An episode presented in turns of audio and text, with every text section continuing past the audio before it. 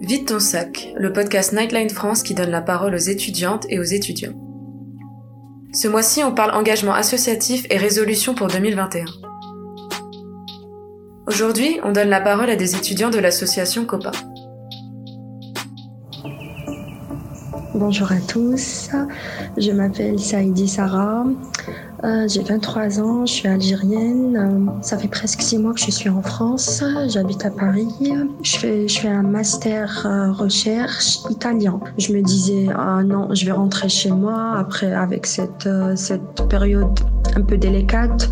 On va dire avec le Covid, le, le, confinement, couvre-feu, ça n'a pas été facile. Hein. Et c'est pas facile plutôt. J'étais, vraiment dans un, dans un état catastrophique. Genre j'avais des problèmes, j'étais chez mon oncle bref, l'association Copéan. Cette association, elle m'a dit, ah, tu, si tu veux passer, tu passes. Après, un jour, je suis passée, il y avait une ambiance de ouf. C'était tellement bien. Genre, je suis, je suis allée démoraliser et en sortant, j'étais tellement motivée. Euh, franchement, ça m'a donné envie. Après, je me dis toujours, quand j'aurai le temps, je vais, je vais m'engager avec eux parce que franchement, ça aide beaucoup d'étudiants. Pour la hum, précarité matérielle, oui, je pense qu'elle a un impact très négatif euh, sur la vie, sur la santé mentale des étudiants. Le fait de, de penser à ça, ça, ça, fait peur. Ça fait vraiment peur. Franchement, moi, je compte, euh, je compte aller voir un psychologue. Parce qu'en fait, euh, ça commence à... je me sens pas bien. Parfois, je parle à moi-même. Genre, c'est grave. Je me dis, ah oui, j'ai pas d'argent. Comment je vais payer mon loyer? Comment je vais faire? Comment je vais faire? C'est vraiment, ça fait peur. Euh, en parlant de ça, j'ai la chair de poule, franchement. Euh, je, souffre, franchement, je souffre en plus en silence. Il n'y a pas mes parents, je suis loin de mes parents, je suis loin de ma famille. Mes résolutions pour cette nouvelle année 2021, euh, tout d'abord, je vais essayer le maximum de prendre soin de moi. Franchement, j'ai plus confiance en moi, tellement, tellement, tellement c'est bon, je stresse, alors que avant j'étais confiante. Je dois reprendre, je dois, je dois, je dois travailler dur, reprendre ma confiance en moi. Alors, euh, je m'appelle Romain, j'ai 19 ans, je suis étudiant en deuxième année de DUT Information Communication à l'UT de Paris. Et euh, je viens de Vendée, donc euh, je viens faire mes études à Paris. alors, je me suis renseigné concernant les aides alimentaires et euh, j'ai découvert, euh, je suis engagé dans l'associatif et j'ai découvert euh, par le biais de la newsletter de la ville de Paris que des associations proposaient des aides alimentaires. Donc j'ai connu copains comme ça et j'ai vraiment été très très attiré par l'ambiance qu'il y avait, par le, dynamisme des étudiants qui étaient présents sur place, la bonne humeur et ça m'a vraiment donné envie de, bah, de venir aider, de devenir bénévole moi aussi.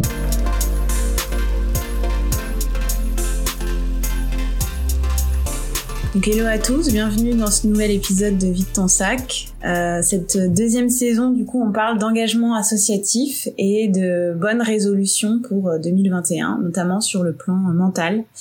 Et aujourd'hui, on va discuter un peu avec Jeanne, qui est membre de l'association Copain. Donc Jeanne, euh, je vais te laisser te présenter et présenter un peu l'association. Donc moi, je suis étudiante à Paris en, en troisième année d'une double licence de droit et d'histoire de l'art. Donc euh, je suis secrétaire générale de Copain.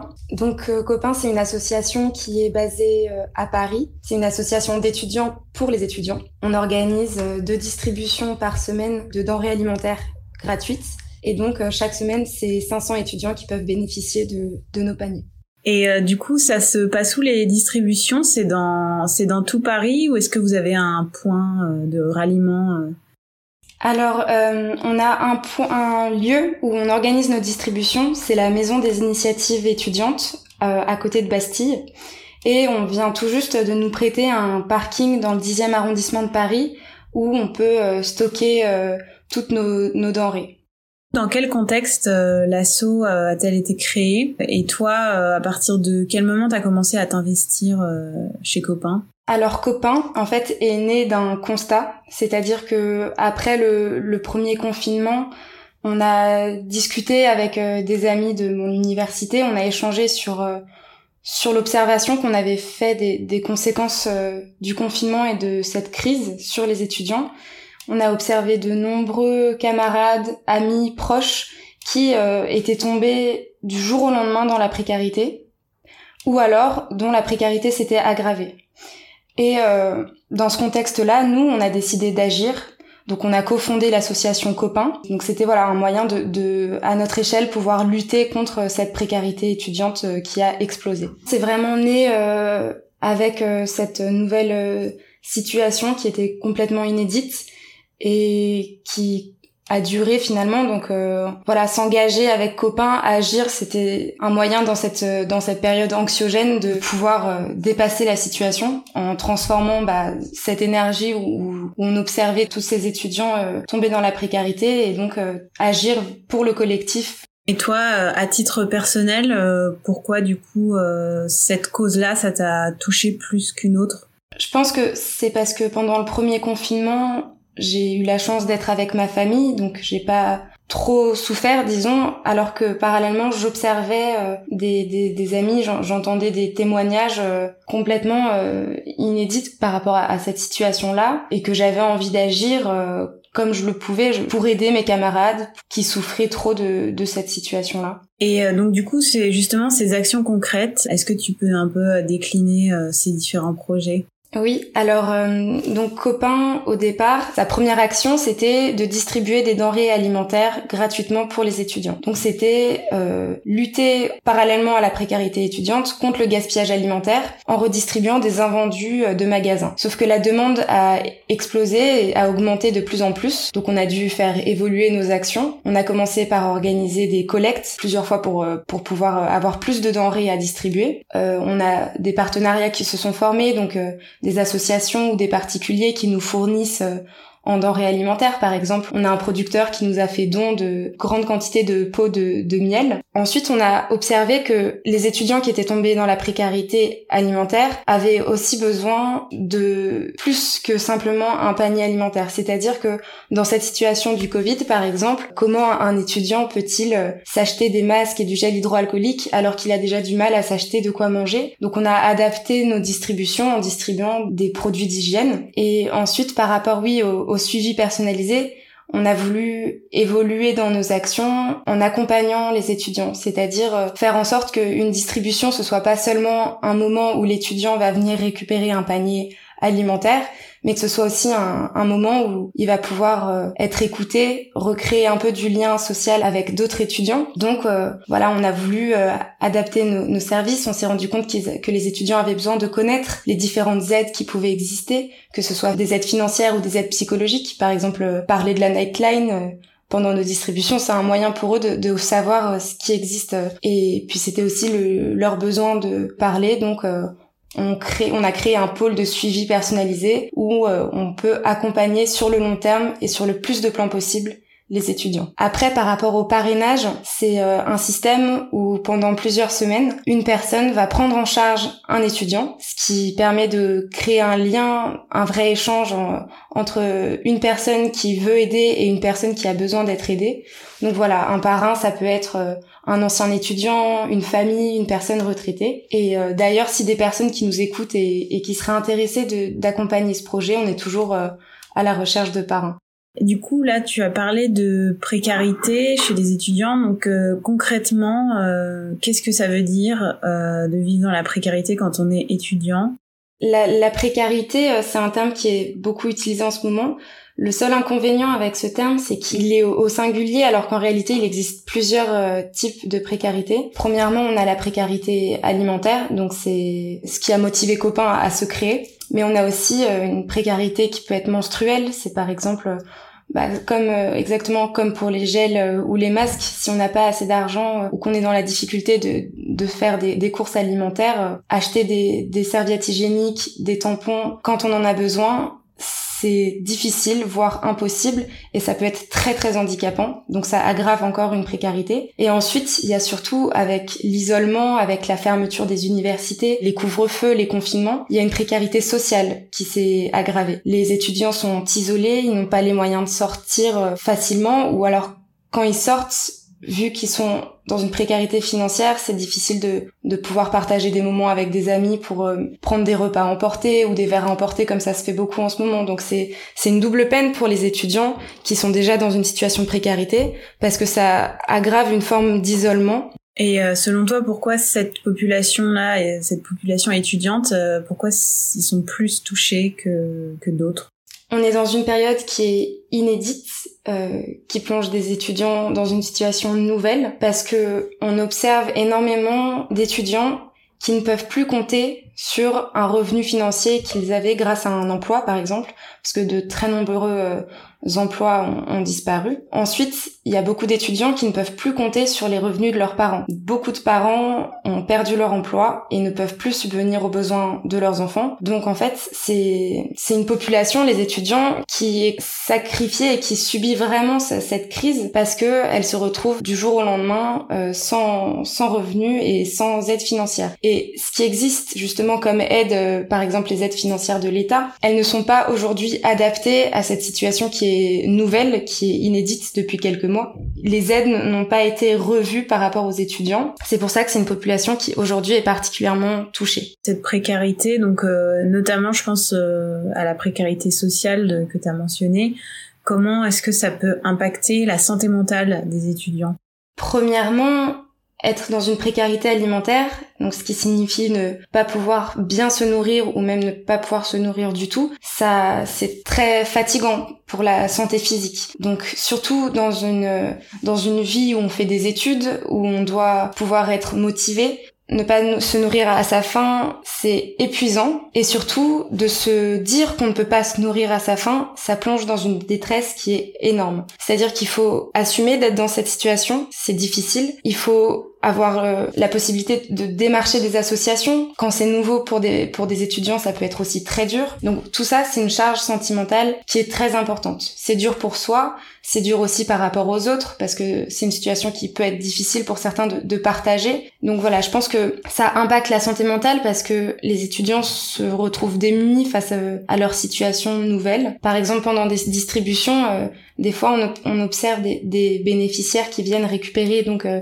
des denrées alimentaires et quand parfois ils ont le choix entre plusieurs gâteaux, il y a, y des bénéficiaires qui vraiment sont dans l'incapacité de choisir, qui sont presque bloqués. Et je pense que c'est parce que c'est difficile pour eux de se rendre compte à ce moment-là et de, faire face justement à cette précarité-là et jusqu'au point d'être complètement démunis. Donc euh, c'est très lourd pour cette santé mentale. Et euh, ces étudiants-là, donc que tu euh, que tu rencontres lors des distributions, par exemple, est-ce que parmi eux, il y, a une histoire qui t'aurait plus marqué et que tu souhaiterais du coup partager avec nous? Oui, par exemple, la semaine dernière, on a une une étudiante qui nous a contactés. C'est une étudiante en master qui habite dans une résidence universitaire et qui vient tout juste d'arriver à Paris, qui qui n'habitait pas en France et et qui est de, de nationalité étrangère. Et il s'est avéré qu'elle est tombée malade euh, du Covid. Donc elle nous a envoyé un message pour savoir s'il y avait un moyen euh, qu'elle puisse quand même euh, bénéficier de, de, nos paniers alimentaires.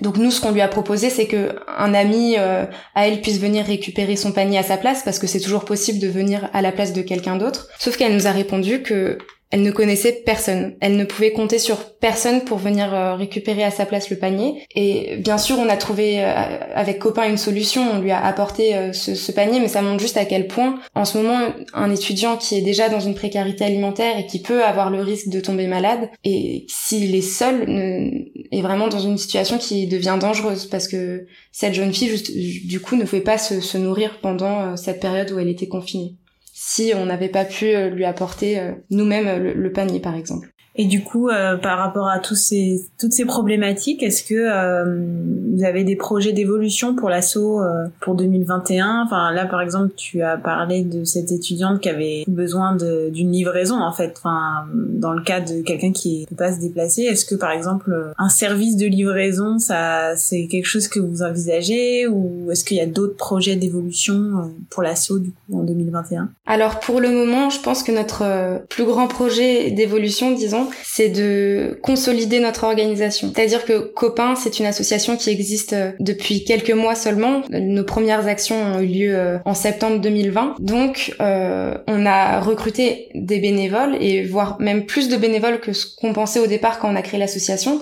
Donc aujourd'hui, on est assez nombreux et il faut qu'on revoie justement l'organisation interne de Copain pour pouvoir adapter nos différents pôles et, nos différentes possibilités d'action. Et toi, à titre personnel, est-ce que tu as d'autres euh, engagements euh, associatif ou, ou est-ce qu'il y a d'autres causes pour lesquelles tu, tu milites?